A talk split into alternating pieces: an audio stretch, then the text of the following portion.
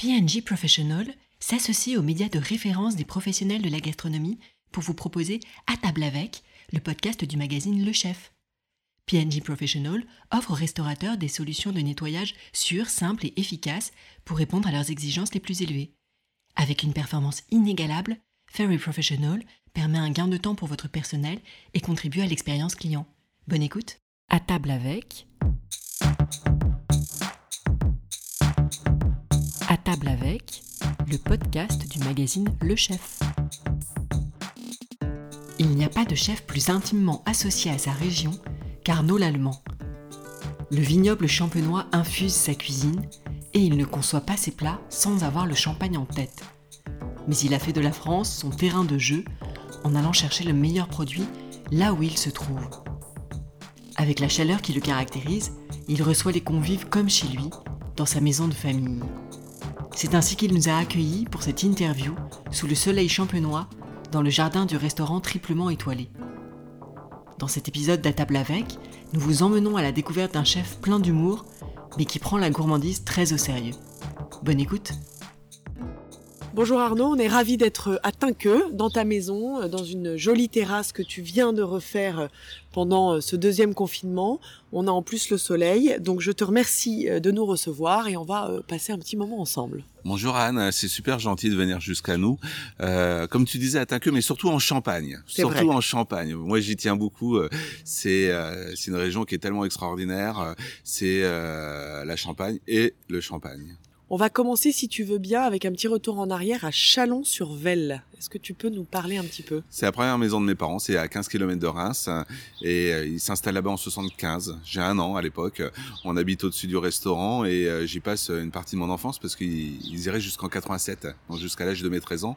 87, ils déménagent pour venir ici. C'est là où tu as connu des cuisines, en fait. Ton père cuisinier, c'est vraiment... C'est la euh, première maison, c'est c'est une maison de, de campagne, hein, euh, avec juste un restaurant. Il n'y a pas d'hôtel euh, dans cette maison-là. Et euh, c'est un restaurant qui est ouvert euh, midi et soir, euh, toute une partie de la semaine, et euh, qui fait, euh, je sais plus, ah, bah, à l'époque, euh, à peu près 40-50 couverts. euh, Tu t'en souviens très bien? De cette maison? Ouais. Ouais, je m'en souviens très bien. Ouais, Oui. ouais. Bah, jusqu'à l'âge de 13 ans. Donc, Mhm. euh, t'as quand même des souvenirs qui sont quand même marqués. Et en plus, derrière ces souvenirs-là, euh, ça reste euh, toute une partie de mon enfance, quoi. Donc, c'était sympa. Et tes parents décident effectivement de, de déménager à Tinqueux, à la Sèche Champenoise, pour avoir un hôtel. C'était ça l'idée? L'idée, c'était de se rapprocher du centre-ville de Reims. Et euh, il y a euh, ce grand parc qui est en vente. On est à 50 mètres de la pancarte Reims, donc euh, on, on est à Tinqueux, mais c'est vraiment sur Reims. Et ils trouvent cette maison qui n'est pas habitée depuis des années, des années et des années, euh, qui est dans un état euh, plus que catastrophique et euh, qui est pas très grande, mais par contre qui a un grand parc. Et euh, l'avantage, c'est d'être presque sur Reims et avec un grand parc. Aujourd'hui, on a deux hectares de parc. La maison s'est largement agrandie parce qu'ils ont pu faire euh, une aile où ils avaient fait la cuisine et la salle de restaurant, et puis une aile où ils ont fait euh, toute la partie hôtel. Et quand tu regardes ta maison aujourd'hui, plusieurs décennies après, tu as encore des marqueurs. Tu te souviens de cette maison quand, t'es- quand tes parents sont arrivés Il y a encore des choses qui restent? Là, je Ah. sais qu'il y a les initiales de ton père en entrant dans la maison. Ouais, donc c'est pas ma maison aujourd'hui. C'est la maison euh, de nous tous. C'est la maison de mes convives. C'est la maison des artisans qui travaillent pour nous. C'est la maison de mes, euh, euh, de mes producteurs, de mes maraîchers, de mes paysans. C'est la maison de toute une équipe. C'est la maison de famille.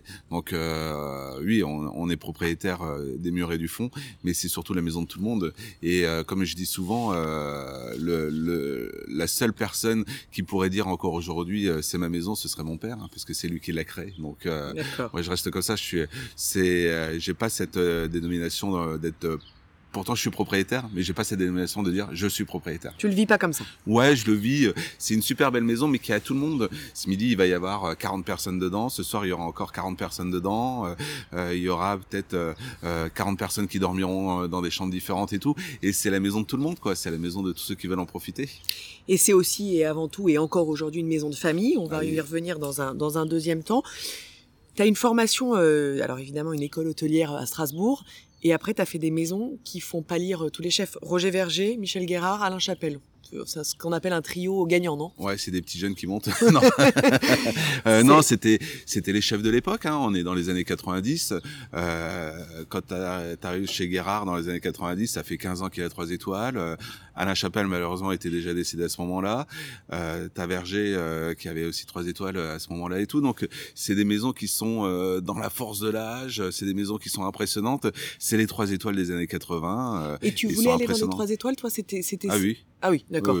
Depuis l'âge de 5 ans, euh, euh, j'ai appris que les trois étoiles existaient, j'ai appris que le Michelin existait, euh, que le Gomio existait, que les TOC existaient, euh, et c'est tout ce que tout ce qui me faisait rêver. Et ton, ton papa était aussi dans, dans il a, il a inculqué ça ce... Ouais, papa a eu une étoile, il avait 16 au Goemio, et c'était quelque chose qui le faisait largement rêver. C'était encore les générations, on se posait pas de questions. On faisait la gastronomie pour avoir des étoiles et puis des tocs. On faisait la gastronomie pour faire partie des meilleurs. On faisait la gastronomie pour prendre du plaisir en cuisine. On faisait la gastronomie pour donner des émotions. Donc on se posait pas 15 questions. C'était pas la question. Euh, oh là, moi je veux faire la gastronomie, mais pas d'étoiles. Non, ça n'existait pas ça à cette époque-là. Et euh, c'était euh, l'époque où on, on, travaillait pour. Papa démarré de rien du tout. Euh, avec sa maison euh, à la campagne, il avait réussi à avoir une étoile, ce qui était déjà euh, beau, quoi. Donc c'était c'était top. Et du coup, après cette, cette formation chez les grands, on va dire, de, de, de l'époque, tu reviens en 97 97, retour ici. Pourquoi? C'était évident pour toi? C'était C'était surtout une envie depuis toujours. Euh, mes parents avaient fait une belle maison, euh, donc en plein centre-ville, dans un beau parc, et c'était euh, évident pour moi qu'à je reviendrais euh, travailler avec eux parce que c'était une vraie envie, c'était euh, une passion. J'ai toujours été passionné par mes parents, j'ai toujours été passionné par cette maison. C'était une vraie passion de revenir ici. Et à 23 ans, on se dit qu'on a fait assez? Non, pas du tout. pas du tout. À 23 ans, on est loin d'en avoir fait assez. On est loin d'être prêt. Et même à 50 ans, des fois, je me pose encore la question. Donc, euh, c'est pour ça. Il y a, il y a, mais il, est jamais trop tôt, il est jamais trop tard. Parce que de toute façon, les problèmes qu'on rencontre dans les années 2000 à 23 ans sont pas les mêmes que dans les années 2020 à 50 ans. Donc, il faut sûr. pas se prendre la tête. Il faut faire comme on a envie. Et puis voilà. Et quand tu reviens ici, tu travailles avec ton papa? Euh, Pas très longtemps parce qu'il tombe rapidement malade. Mm -hmm. Et euh, quelques années après, papa nous quitte à l'âge de 50 ans. Donc, euh, avec le recul, je me dis que 23 ans, c'était trop tôt pour revenir, peut-être. Mais en même temps, c'était bien assez tôt, puisque j'ai peut-être travaillé avec un an, un an et demi. Après, il est tombé malade. Et du coup, à 27 ans, je me suis retrouvé à, à reprendre la maison et à, à les gérer. Donc, heureusement que j'ai pas attendu d'avoir euh, 25, 26, 27 ans pour euh, la reprendre. Ça m'a laissé quand même cinq petites années pour euh, faire certaines erreurs, pour éviter de les recommencer. pour éviter de les recommencer. Je dis pas que je les ai pas recommencés, mais bon. Et t'as, et t'as des souvenirs de ces moments en cuisine avec ton papa? Je sais que par exemple aujourd'hui, t'as encore une recette qui est en hommage à ton père. Tout à fait. T'as des instants de cuisine avec ton père? Euh, pas beaucoup, euh, j'en ai, j'en ai évidemment, mais beaucoup moins que si on avait travaillé dix ans ensemble. Mm -hmm. euh, le plus grand regret que que j'ai, c'est qu'on n'a pas eu le temps de faire de transmission. La transmission, elle a été au téléphone, ouais. parce que quand il est tombé malade, je l'avais perpétuellement au téléphone dès que j'avais un souci ou quoi que ce soit, et j'ai pas fait de transmission euh, réelle. Il y a eu euh, la première année où je suis revenu, je me suis intégré à la maison, euh, j'ai appris la maison, j'ai découvert chaque poste de la maison, et puis bah, après il est tombé malade, donc j'ai pas eu de transmission directe avec lui. Et ça, c'est un, un de mes plus grands regrets. J'imagine. Une belle récompense, c'est que l'étoile revient assez vite. 2001, on récupère l'étoile. Donc euh, aujourd'hui, on va dire quand entre revenir en 97 et avoir la première étoile en 2001, c'est 4 ans. Il y a certains qui vont dire "Oh, c'est super long, c'est pas possible." bon, on est dans les années 90, donc c'est beaucoup moins long. ouais. Ça paraît presque beaucoup plus rapide. Et ça, c'était important pour toi de remettre les étoiles Oui, ici bien sûr. Ouais, ouais. parce que mes parents avaient fait une belle maison et puis pour moi, euh, il fallait qu'elle ait des étoiles. Donc euh, il fallait euh, recadrer les choses, recentrer les choses sur la gastronomie dans cette maison. Et puis c'est ce qu'on a fait. On a eu la première étoile en 2001. Papa nous quitte en 2002 et en 2005 on a la deuxième étoile. Donc là par contre ça paraît super rapide, super rapide. 2001, 2005 c'est 4 ans mais celle-là c'est pour le ouais. coup c'est très rapide. Et c'est encore une fois une immense fierté pour toi de d'accrocher une deuxième étoile que ton père finalement n'a jamais eu. À ce moment-là c'est pas réellement une fierté pour moi, c'est un soulagement parce que 2001 on a la première étoile, 2002 papa nous quitte, et là on a un peu peur parce qu'on se dit qu'est-ce que le Michelin va prendre comme décision, comment ils vont nous tester, est-ce que je serai dans la réalité des choses, est-ce que je serai sur le bon chemin, est-ce que je prends la bonne voie, est-ce que je continue dans ce sens-là, parce que je commence à avoir des envies aussi, de euh, une identité, une recherche d'identité, beaucoup de questionnements, et là euh, le Michelin euh, me, me sert toutes les réponses en, avec cette étoile. Cette deuxième étoile, elle est juste extraordinaire au moment où elle arrive. C'est Ouais. un vrai soulagement, c'est une, un- une sacrée décompression. Euh, ça débloque beaucoup de choses cette deuxième étoile. Et alors, il faut attendre un peu plus de temps, quelques années supplémentaires, 9 ans, pour avoir euh, le Ouais. Graal. Ouais, parce que en même temps, euh, je reste jeune. Hein, euh, le, en attendant, ce Graal de la troisième étoile, je l'ai à 39 ans. Ouais. Donc, parce que la deuxième, elle était à 30 ans, la première à 26, donc tout ça, ça est reste jeune. Tout à fait. Euh, donc euh, c'est 9 ans d'attente, mais pas réellement 9 ans d'attente, c'est 9 ans de bataille. C'est 9 ans de bataille. On ne l'a pas attendu, on a bataillé pour l'avoir. Mais avec euh, la question de se dire, est-ce qu'un jour je mériterais de l'avoir? J'aurais pu passer à côté le restant de ma vie, et puis travailler comme un malade le restant de ma vie sans jamais l'avoir, malheureusement. En revanche, tu travaillais pour. Toi, c'était. Je travaillais tu, Tu pour. la voulais. Mais euh, je veux dire, beaucoup de chefs qui ont deux étoiles travaillent pour la troisième. Euh, beaucoup de chefs euh, l'ont eu, l'ont ou l'auront.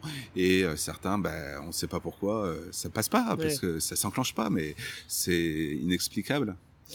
Avant de, de parler de la Champagne, ce que tu nous as dit en préambule était, était important pour toi, évidemment, là où on est, on va parler de cette maison de famille.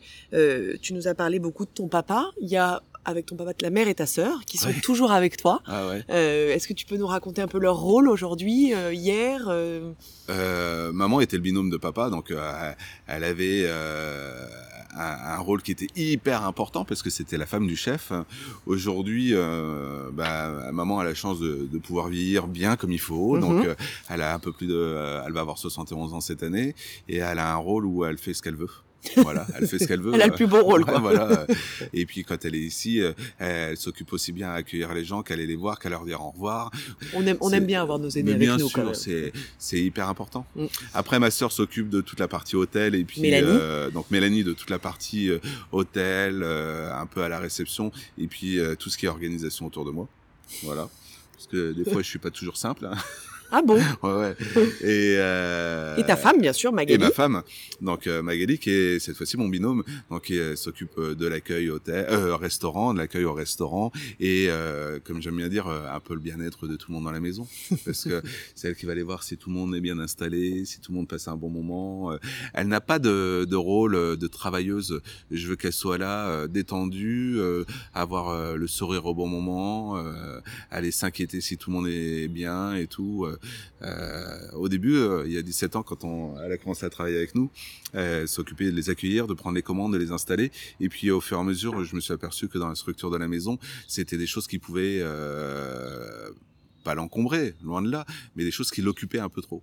Et du coup, euh, euh, je voulais vraiment euh, aussi qu'elle qu'elle se soulageait par rapport à tout ça, pour qu'elle puisse vraiment avoir du temps aux convives. Être un C'est un convive veut discuter spontané, 10 oui. minutes avec, il discute 10 minutes avec. S'il veut que 3 minutes, il discute que 3 minutes. Enfin, c'est voilà, c'est avoir du temps, avoir du temps. C'est agréable d'avoir du temps. Ah, ça, c'est sûr. Donc, Quand tu vas manger chez des amis, c'est la maîtresse de maison, elle est bloquée en cuisine toute la soirée que tu l'as pas vue. C'est pénible. C'est agaçant. Hmm. Au moins qu'elle soit avec toi. Donc, ça reste quand même une maison aujourd'hui de famille. Ça, Ah, c'est totalement. que- ça, on, on le revendique Ouais. euh, entièrement. Une maison euh, qu'on tient à bout de bras, mais qui est une maison totalement euh, familiale. Et alors, je vais, je vais pas dire que ton fils est là parce que c'est Non, pas il est vrai. pas là. Mais ton fils, il est en cuisine quand même. Il est en cuisine, mais il est euh, chez un cuisinier qui est encore meilleur que moi. il apprend mieux qu'ici. non, il, est, il travaille avec Arnaud Donquel. Il travaille pour Arnaud Donquel. Donc, euh, Brice, c'est ça, hein Ouais, Il a Brice. quel âge? Il a 23 ans. Oh mince, c'est l'âge où t'es revenu. Ah ouais, tiens, ouais, c'est vrai. Ouais, c'est bien 23 ans, ouais. C'est l'âge à laquelle je suis revenu. il va Donc, pas euh, revenir tout de suite, lui. Non, non, non, non, euh, parce qu'il se plaît bien chez Arnaud Donquel et puis il fait des saisons euh, à chaque fois à Saint-Tropez euh, et euh, il s'éclate là-bas. Il s'éclate parce que c'est un super chef, il y a des super seconds avec Arnaud et il apprend beaucoup, il s'éclate. Donc euh, Il, aime la, passe, euh, il aime la cuisine, c'est. Ah bah il- c'est un passionné. Ouais. Donc il passe l'été euh, chez Arnaud Donquel, l'hiver je le récupère un peu ici parce que euh, on commence aussi à se faire euh, comme une petite transmission mais pour l'intégrer tranquillement dans la maison pour pas tout prendre d'un coup parce que moi j'ai tout pris d'un coup et c'était déjà dur donc aujourd'hui ça peut être encore plus dur de tout prendre d'un coup. Bien sûr. Donc euh, le temps de faire une transmission euh, en intersaison et puis voilà. Tu, tu- tu es content qu'il soit cuisinier? Ah oui oui, je suis euh, content qu'il soit cuisinier. Je serais très très heureux le jour où il me remplacera totalement. Non, je plaisante. je plaisante. Mais non, non, je suis très heureux qu'il soit cuisinier. C'est, c'est un super partage. On revient sur la Champagne. Évidemment, c'est ton terroir. C'est euh, une boisson que tu affectionnes particulièrement. Je crois que tu as une des plus belles cartes avec plus de 1000 références de Champagne. Euh, mais il y a un côté chez toi où tu dis euh, le manger vrai est très important et tu le mets pas forcément en association avec le locavore. C'est très à la mode de dire locavore. Toi, tu te sers partout. Tu dis que la France est ton potager. Oui, bien sûr. J'ai, pas, euh, malheureusement, je suis pas en bordure de mer où je pourrais avoir du poisson, des crustacés, des coquillages. Euh, je suis pas euh, dans une région où il y a beaucoup de rivières où on pourrait avoir euh, des poissons de rivière. Euh, je suis pas en Sologne où il y a toute la chasse qui m'entoure où je pourrais avoir énormément de produits de la chasse. Je suis dans une région qui a été énormément gâtée par un vignoble euh, qui est le champagne. Tout à fait. Et euh, je fais une cuisine qui va avec le champagne parce que c'est mon côté locavore. Mais après, euh, j'adore les poissons, les coquillages et les crustacés. Je veux pas m'en priver. J'adore euh, plein de produits qui sont un peu partout en France et je veux pas m'en priver. Donc c'est top quand tu peux faire du locavore où tu dépasses pas les 50 km autour de chez toi parce que tu as plein de produits qui te le donnent. Mm. J'ai des copains qui sont sur Annecy qui font du locavore et c'est extraordinaire. Bien Ils sûr. ont la chance d'avoir tout à bout de bras là, au, au- au bout de, au, au bout de la main. Et ça c'est top. Euh, Arnaud qui est Arnaud Dankel qui est à Saint-Tropez, qui est face à la mer. Il y a des pêcheurs qui lui ramènent des choses tous les jours. Euh, on peut on peut avoir plein d'exemples comme ça. Euh, euh, Gérald Paceda, euh, Cr- euh, Christopher Coutenceau.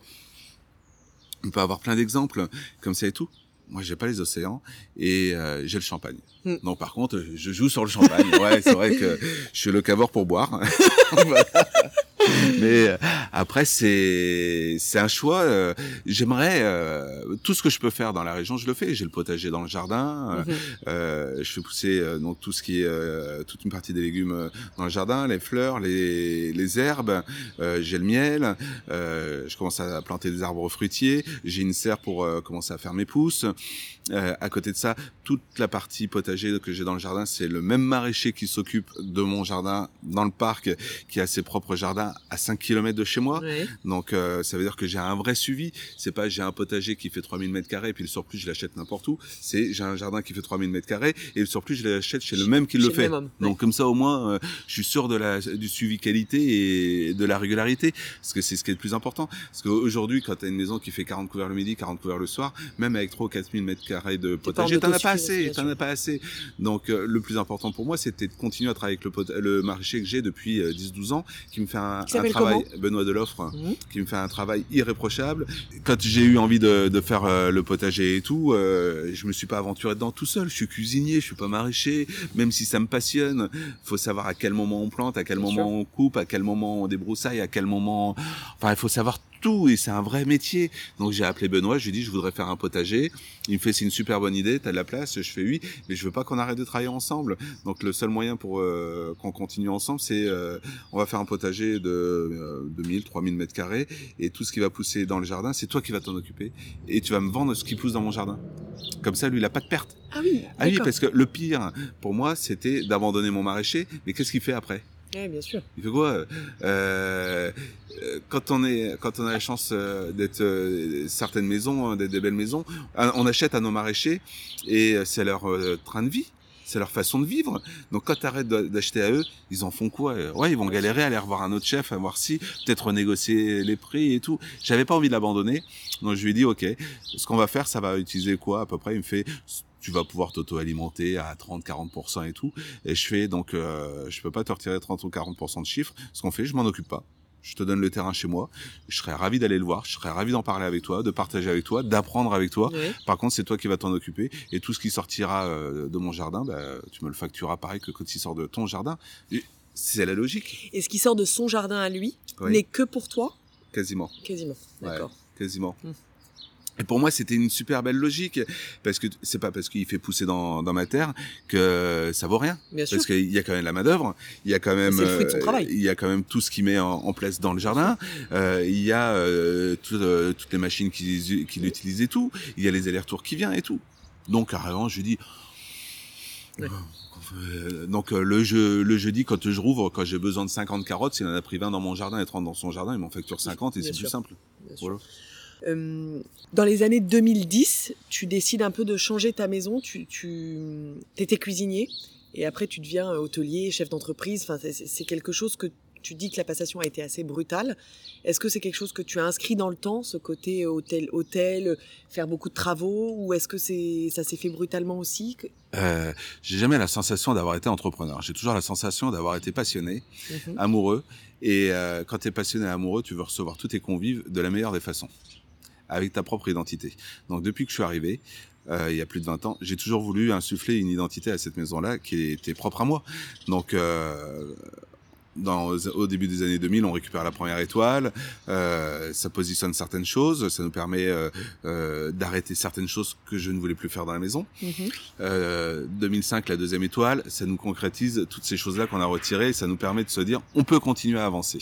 Et là, j'appelle un, architecte d'intérieur qui s'appelle Grégory Guillemin, qui a fait l'école Boulle, qui venait d'ouvrir, qui venait d'ouvrir une boutique à Reims. On a le même âge et je lui fais, je pense qu'on a une belle aventure à vivre ensemble. Et la preuve, on est en 2022, on travaille toujours ensemble et on parle déjà des travaux de 2023 2024.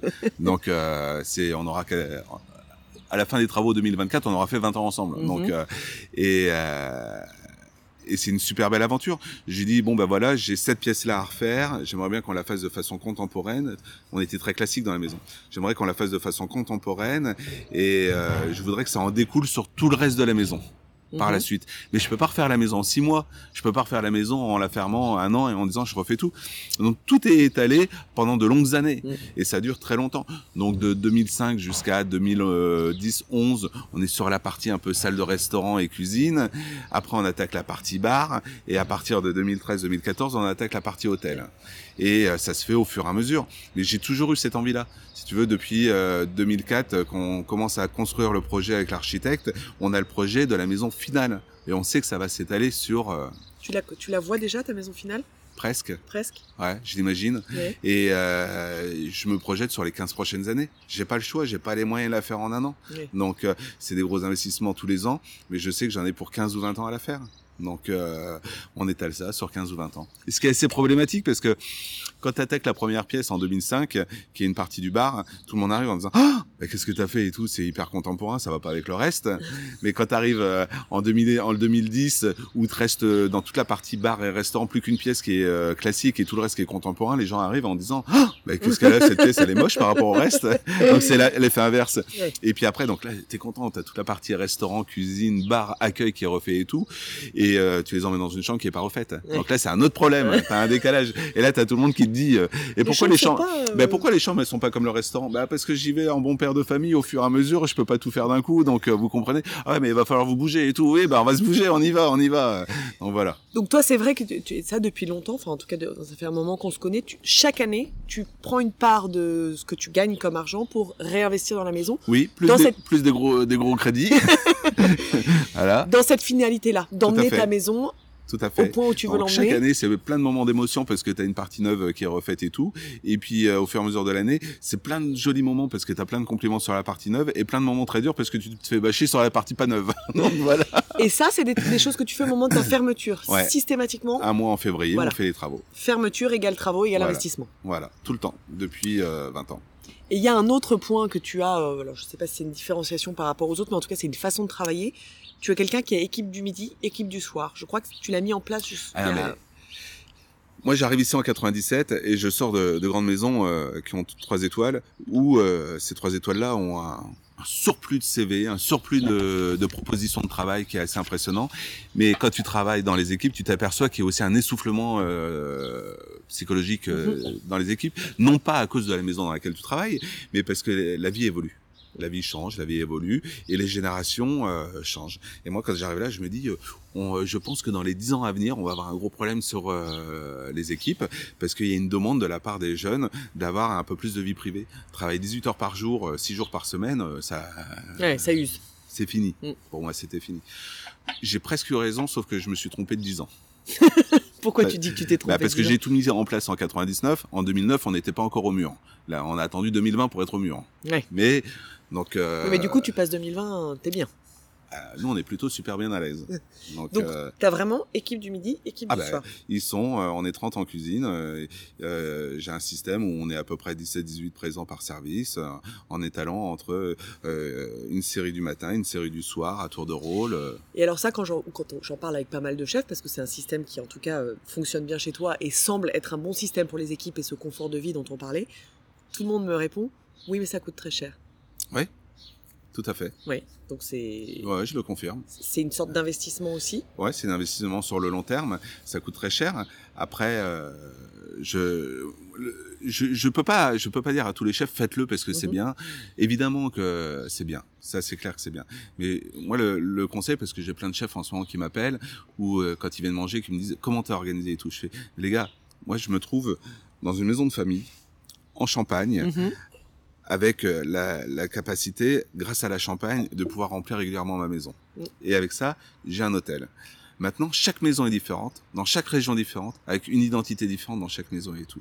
Il faut que chacun trouve son rythme. C'est-à-dire qu'il y a des maisons qui vont pouvoir euh, ouvrir cinq soirs par semaine, plus euh, deux midis par mm-hmm. semaine. Donc dans ce cas-là, ça va alléger les heures. Il y a des maisons qui vont peut-être ouvrir plutôt le midi, comme des fois ça peut être le cas dans certains certains certains petits restaurants sur Paris ou même nous en centre-ville et tout ça. Il y a des maisons qui vont être ouvertes six mois de l'année et six mois de l'année fermées, donc ils peuvent faire récupérer. Il y a des maisons qui vont pouvoir fermer le samedi dimanche parce que c'est à Paris et puis c'est un avantage aussi pour euh, les autres. Il faut que chaque maison réfléchisse aux avantages qu'ils peuvent proposer à leurs équipes. C'est pas parce que chez moi ça marche d'avoir une semaine du matin, une semaine du soir que le gars qui est au fin fond euh, de la campagne où euh, il bricole le midi, qui travaille bien le soir, qu'il faut qu'il ça parce que ça va aller euh, au mur. Par contre, il faut réfléchir. On peut plus avoir euh, des cuisines de avec 25 salariés et les faire travailler 18 heures chacun par jour. Quel est l'intérêt Quand j'en discute avec certains et que je leur dis vous êtes combien en cuisine? Il me fait on est 30 et je fais et au service du midi, vous êtes combien présent au service du midi et présent au service du soir? Il me fait bah, autour du fourneau, autour du passe, on est une quinzaine. Je fais, et les 15 autres, ils font quoi à chaque fois? Ben, La mise en place. Je fais, mais réfléchissez à vos heures de mise en place. Remettez en ordre un petit peu ça dans le bon sens et tout. Donc, tu as besoin de 15 personnes le midi pour travailler, 15 personnes le soir pour travailler. Et les heures de mise en place qui sont faites pendant les heures de service, tu les bloques sur le matin ou tu les bloques sur l'après-midi. Mmh et on y arrive. C'est juste euh, une réflexion. Euh, moi, j'en ai des fois qui me disent, moi, je suis ouvert que le soir, mais ils arrivent tous à 11 heures du matin pour être prêts euh, le soir. Je fais, pourquoi faire? Je fais, il y a, enfin voilà, aujourd'hui, il faut qu'on réfléchisse. Évidemment que. Pour repenser un peu le. Il y a, il y a 20 ans ou 30 ans, on avait le confort de se dire, moi, tout le monde arrive à 8 heures et puis on partira quand on partira. Mais c'est fini, c'est fini. En plus, les jeunes, si on les a chez nous sur un nombre d'heures du matin ou du soir et qu'à côté ils peuvent avoir une vie privée, rencontrer leur copine qui devient leur fiancée, qui devient leur femme, ils auront des enfants avec et tout, tu as plus de chances de les fidéliser à ta maison, déjà d'une parce qu'ils se construisent et puis en plus ils arrivent avec des émotions mm, mm. au boulot moi j'ai pas eu de plus belles émotions de la part de mes équipes quand euh, leur femme accouche sûr. je veux dire il faut le ça et il faut, se rendre compte et les gars quand euh, ils arrivent qui nous disent ma femme est tombée enceinte euh, je vais avoir un enfant c'est des émotions qu'ils ont pendant neuf mois mm le jour à la couche et tout, même si ils ont le droit à leur euh, leur euh, leur temps de de parental, congé, hmm. congé parental. Quand ils reviennent, ils vivent des émotions perpétuellement. Moi, euh, le dernier en date, j'ai un de mes seconds qui s'appelle Romain et tout. Il a eu un enfant il y a un an et demi, deux ans ouais, presque deux ans maintenant et tout. Et euh, tous les jours, je le vois arriver avec des nouvelles émotions, parce que son enfant apprend à parler, parce que son enfant apprend à marcher, parce que son enfant apprend à faire ci, apprend à faire ça et tout. C'est la vie. et ces émotions-là, bien sûr qu'il n'arrive pas en me disant, oh, je suis content, mon enfant aujourd'hui, il sait marcher, parce qu'il sait très bien que ça nous regarde pas et puis il est pas là pour nous raconter ça. Mais il arrive avec un sourire différent, avec un apaisement différent. Il arrive avec des envies différentes et tout. Mais parce qu'il le vit aussi, parce qu'une semaine il est du matin, une semaine il est du soir, et quand il est dans sa semaine du matin au travail. Tous les soirs, il est avec euh, avec ses enfants à la maison. Et et tout ça, ça compte aujourd'hui. Il faut pas le louper, il faut et donc, pas l'oublier. Ça, c'est certain. Et, et, tu dirais que chez toi, justement, ça, ça tu as peu de turnover? Euh, je sais pas, il reste. Euh, j'ai des seconds qui sont là. Euh, les deux plus récents, ils ont 10 ans de maison et les deux plus anciens ont 20 ans de maison. Et après, dans le reste de l'équipe, ils restent tous à peu près 4 ans. Oui, donc c'est bien. 4 ans. euh, C'est bien. Aujourd'hui, euh, c'est pas mal. euh, je pense que il y a, y a beaucoup de maisons qui aimeraient bien garder euh, l'équipe euh, en moyenne 4 ans. Bien sûr. Et, et, les, et les gars, euh, là, j'en ai certains qui ont 4 ans de maison, ils attaquent leur quatrième année. Je les ai eu en rendez-vous en début d'année. Je fais qu'est-ce que tu veux faire pour cette année et tout? Il me fait, je fais une quatrième année, chef, parce que je veux faire une quatrième année et tout. Et à la fin de cette quatrième année-là, je vais être obligé de partir. Je fais, bah, pourquoi t'es obligé de partir? Il fait, il faut que j'aille voir ailleurs, il faut que je vois autre chose. Je suis jeune. Je fais, mais oui, il faut que tu y ailles et tout. Donc en plus, il m'en parle un an avant, quoi. C'est, c'est top, quoi. On va venir un petit peu aussi sur ta cuisine. Euh, Il y a, y a, euh, alors évidemment le produit et le manger vrai, on en parlait tout à l'heure. Il y a aussi cette euh, dualité qui est très positive entre de l'intemporel, c'est-à-dire certains plats qui sont là depuis toujours, en tout cas depuis longtemps, et qui sont issus aussi de, de ce moment avec ton père, et pas mal d'innovations. Est-ce que tu réfléchis un peu comme ça tes plats? Comment, Non, comment- pas du tout. Ok, merci Anne, tu peux remballer ta question. non, non, non, non, c'est pas que je la réfléchis comme ça, ma cuisine, c'est pas du tout ça. Je fais la cuisine que j'ai envie de faire quand j'ai envie de la faire. C'est tout. Euh, il faut arrêter de, de rendre tout euh, trop, de façon trop cérébrale. Oui, Parce qu'arrive un moment, il faut pas oublier que sur euh, 100% de convives qui viennent chez toi, il y en a 95% qui viennent pour s'éclater. Mm. Et 5% qui viennent pour juger et regarder. Ces 5%-là, évidemment qu'il faut les conquérir. Mhm. Parce que il faut qu'ils repartent aussi contents que les autres 95%. Et ces 95% de clients qui, de convives qui viennent chez toi et tout, ils viennent en famille, ou entre amis, ou en amoureux, ou pour fêter quelque chose, un anniversaire, une demande en mariage, une demande de fiançailles, un diplôme, ou, euh, ou un anniversaire de mariage Mhm. ils viennent tous pour fêter quelque chose et pour passer un moment extraordinaire et tout. Donc si on rend la cuisine trop cérébrale, on risque plus de les perdre que de les conquérir. Donc arrivé à un moment, ben moi je fais la cuisine pour me faire plaisir, pour faire plaisir à mes convives, euh, pour faire passer des gour- euh, de la gourmandise. Et si la gourmandise elle doit passer à travers euh, un beau classique de la cuisine française, ben pourquoi pas. Si la cuisine elle doit passer à travers un plat qu'on a innové ce dernier mois, ben pourquoi pas. Et je pense qu'on a passé le cap de se prendre la tête quoi. Il faut surtout faire plaisir. Et elle passe beaucoup par les sauces quand même chez toi. Ah bah évidemment, ouais, ouais, ça c'est clair. Mais tu sais aujourd'hui les sauces sont hyper à la mode. hein. Tout à fait. Et toi, ça fait longtemps que tu les fais. Il faut pas oublier. Rappelle-toi quand tu as commencé à travailler au magazine Le Chef, euh, c'était l'époque où euh, tu peux reprendre des magazines de cette époque-là et tout. Euh, tu prenais les chefs à la mode de l'époque, la nouvelle génération, ils parlaient pas de sauce. Personne ne parlait de sauce. Et tu peux reprendre des photos de plats de l'époque. On va pas citer les chefs de l'époque, mais tous ceux de ma génération, on met, ils mettaient pas de sauce dans les plats. Ils mettaient deux trois petits points et c'est tout. Ton père mettait de la sauce? Oui, oui, bien sûr. Ouais. Ouais, on a toujours été associés de père en fils.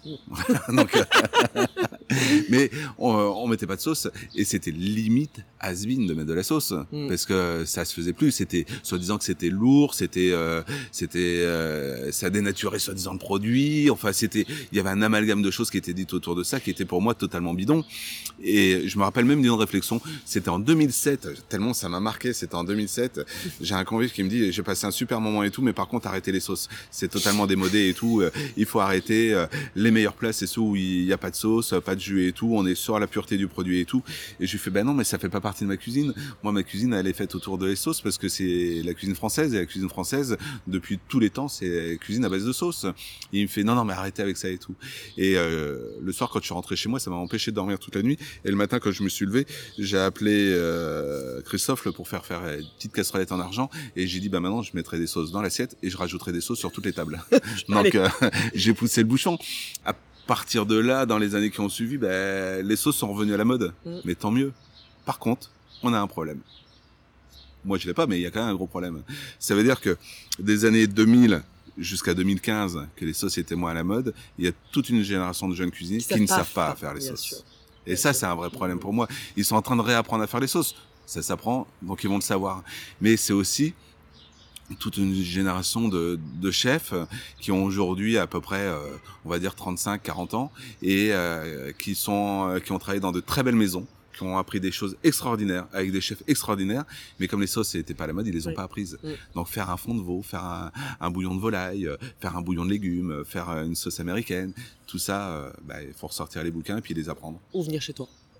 Euh, ouais, Tu peux pas prendre tout le monde. ouais, voilà. Euh, j'ai une, une question à laquelle j'ai déjà la réponse, mais tu as un ancrage effectivement très fort ici, historique, familial. T'as jamais eu envie d'aller ailleurs? Non, non. non, Ça, c'est- clair et net. non, non. euh, pour plein de raisons, j'ai pas envie d'aller ailleurs parce que je me sens bien ici. euh, tu sais, euh, j'habite à 10 minutes de- du restaurant. En plein dans les vignes. Et quand je pars de chez moi pour arriver là, j'ai environ euh, 3-4 euh, copains vignerons qui sont sur le chemin. Et euh, assez souvent le matin, je m'arrête pour boire un café chez l'un ou chez l'autre, un tour de rôle. Mais on prend et je prends euh, ma, petite demi-heure le matin aussi avec eux à, prendre du plaisir, à suivre la saison, à suivre la vigne, à parler avec eux, à échanger et tout. Quand je m'arrête chez Jérôme Prévost, euh, qui se trouve à un kilomètre de chez moi, ben c'est c'est trop bien parce que euh, il est en plein dans ses vignes aussi. Et puis on va partager, on va échanger. Et ça, je l'aurais nulle part ailleurs. Si demain j'ouvre un restaurant euh, à Paris, euh, à New York euh, ou je sais pas où, je l'aurais pas ça. Ouais. Et ça va être compliqué. Euh, ma vie tourne autour euh, du vignoble, tourne autour des maisons de champagne, tourne autour des vignerons. je m'éclate tous les jours avec eux. il se passe pas une journée sans que j'en ai un au téléphone ou par texto ou au restaurant ou en cuisine ou qui passe me voir ou que je passe les voir. Et ma vie est même plus ancré avec ça qu'avec quoi que ce soit d'autre aujourd'hui. Et si demain j'ouvrais un restaurant ailleurs, je serais incapable de, de, le remplir et je serais incapable de le faire tourner correctement parce que j'aurais une partie de ma vie qui n'y serait pas. Donc je ne pourrais pas le faire. On va revenir sur la question de la cuisine. Tu dis aussi que le champagne est très important dans ta cuisine, que tu construis aussi un peu tes plats autour des champagnes. Oui. Comment ça fonctionne Ça, c'est tu goûtes des champagnes, ça te donne des idées. Tout à fait. Tous les champagnes qui sont à la carte, je les ai goûtés à un moment ou à un autre. Et euh, souvent, quand je goûte un champagne, ça m'ouvre une caisse soit sur un produit, soit sur euh, un, un, accord que je pourrais faire avec. Mais comme quand je goûte un plat, j'ai aussi l'accord qui vient avec. Et j'ai aucun plat à la carte qui ne peuvent pas s'accorder avec un champagne et aucun champagne de la carte qui ne peuvent pas s'accorder sur un plat. C'est le lien perpétuel qui doit exister. Ça demande un sommelier euh, compétent en champagne. C'est. Ça demande des gens passionnés. Ouais. Ça demande des gens passionnés. On recherche pas l'accord parfait parce que l'accord parfait n'existe pas non plus. Euh, il y a beaucoup de choses qui n'existent pas dans la restauration que tout le monde fait croire que ça existe, mais ça n'existe pas non plus l'accord parfait mmh. parce que l'accord parfait pour moi, euh, il sera pas parfait pour toi, il sera pas parfait pour toi. Mmh. Et donc l'accord parfait, il existe à 95%. Et il reste 5% d'aléas. Dans ces 5% d'aléas, il y a ton humeur du jour il y a le produit du jour, il y a la température du champagne ou le verre du jour. Donc tu vois, ça, ça peut. Et puis ta bouteille de champagne que tu ouvres le dimanche 1er mai, que tu as acheté dans un carton de 6, tu prends cette bouteille-là le dimanche 1er mai, tu la regoutes le 1er juin, ben les autres bouteilles, elles ont pris un mois de plus. Mmh. Et forcément, ça peut changer, ça peut varier. Et si le 1er mai, tu la, tu la bois euh, sur ta terrasse avec un plat et que ce jour-là, il fait 16 degrés sur ta terrasse, tu vas l'apprécier d'une façon. Et si le 1er juin, il fait 23 degrés sur ta terrasse, tu ne l'apprécieras pas de la même façon. Peut-être mieux, peut-être moins bien. Ou même si c'est pareil, tu n'auras pas forcément le même plat en face. Donc voilà. Donc en tout cas, le fil conducteur... C'est le champagne. Champagne et sauce. Ah bah oui, oui. Les sauces, ça c'est évident, c'est le fil conducteur de la gourmandise et des émotions de mes plats. Et après, le fil conducteur du champagne, c'est parce que on s'éclate à faire des accords avec.